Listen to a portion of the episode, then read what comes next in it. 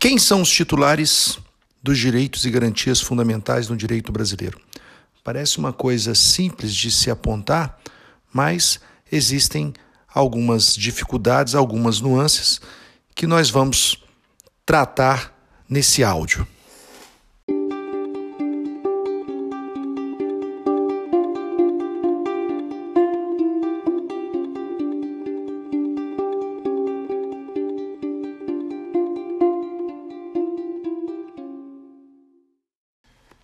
Para a gente falar de titularidade dos direitos fundamentais, a gente vai diretamente ao caput do artigo 5 da Constituição Federal, que nesse texto o legislador já nos indica quem são os titulares, brasileiros e estrangeiros residentes no país.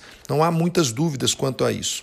Eventual discussão está em torno dos estrangeiros não residentes, porque essa dicção não está no caput do artigo 5 Porém, o STF já manifestou seu, sua posição que, a partir do princípio da universalidade, este princípio é uma característica dos direitos fundamentais, haveria a possibilidade de uma extensão desses direitos fundamentais também aos estrangeiros não residentes.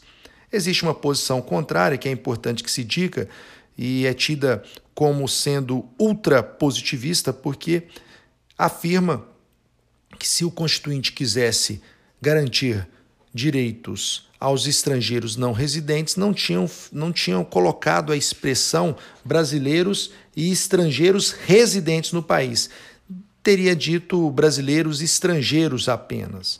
Então, existe essa controvérsia, é importante que se diga, mas o STF hoje já estende a possibilidade da garantia dos direitos fundamentais aos estrangeiros não residentes.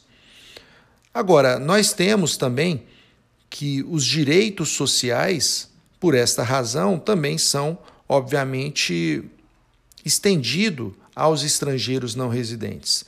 E, aliás, nós temos direitos exclusivos dos estrangeiros. Então, o direito de naturalização extraordinária, por exemplo, aquele que está lá no artigo 12, inciso 2, a linha B da Constituição Federal, é um direito exclusivo dos estrangeiros, como também a concessão de asilo político, que está no artigo 4 inciso 10 da Constituição Federal.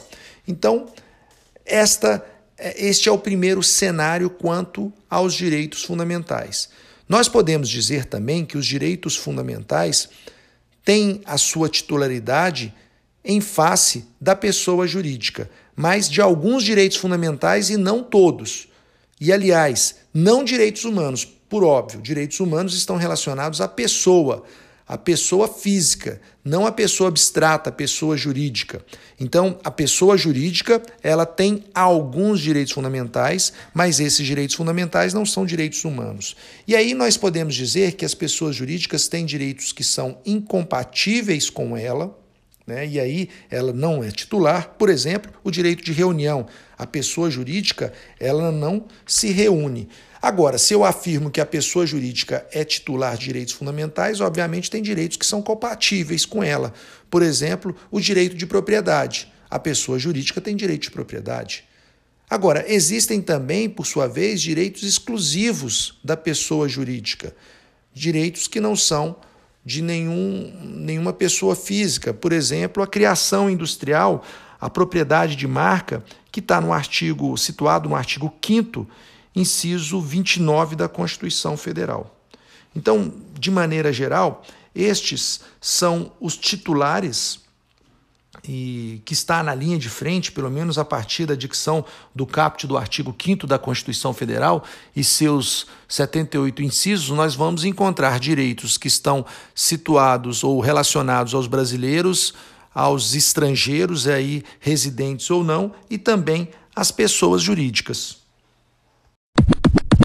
Olha, por outro lado, nós temos outros titulares de direitos fundamentais. E aqui nós vamos falar de dois especificamente. Ou seja, o embrião né, que esteja implantado no útero materno e a titularidade post-mortem, né, em razão dos direitos fundamentais. Ou seja, o decujus, aquele, o falecido também, ele pode ser titular de direitos fundamentais. Veremos então. Com relação aos embriões, os embriões que não estiverem implantados no útero materno, eles não são titulares de direitos fundamentais. A Corte Interamericana de Direitos Fundamentais, ela afirmou que a vida deve ser tutelada desde a concepção, ou seja, a nidação, ou seja, um pouquinho mais específico, a implantação do embrião no útero materno. Então, a partir desse movimento, desse momento, nós temos, segundo a Corte Interamericana de Direitos Humanos, teremos vida. E aí nós temos a proteção. E a partir de então, no mínimo direito à vida, esse embrião tem, ele é titular de direitos fundamentais, especialmente o direito à vida, e quando nasce, ele sendo um ser individualizado, ele é titular de todos os outros direitos fundamentais, porque aí nós temos uma pessoa. Agora, existem situações em que, especialmente com relação à morte, se nós temos a morte, vários, né, a maioria dos direitos fundamentais, eles deixam de existir, eles desaparecem. Mas nós temos é, alguns direitos fundamentais, especialmente o direito à honra e o direito à imagem, que ele ainda permanece. Ou seja, a imagem, a honra, não é da família do decujus, do falecido. Para a família, nós teremos ali, eventualmente, diante de uma ação que busca restabelecer a honra e a imagem da família, ela será titular de direitos patrimoniais, reflexos patrimoniais, mas a imagem que é defendida não é da família, e sim daquele que falece. Então, há a possibilidade de falar de nós falarmos aqui da titularidade pós-mortem dos direitos fundamentais.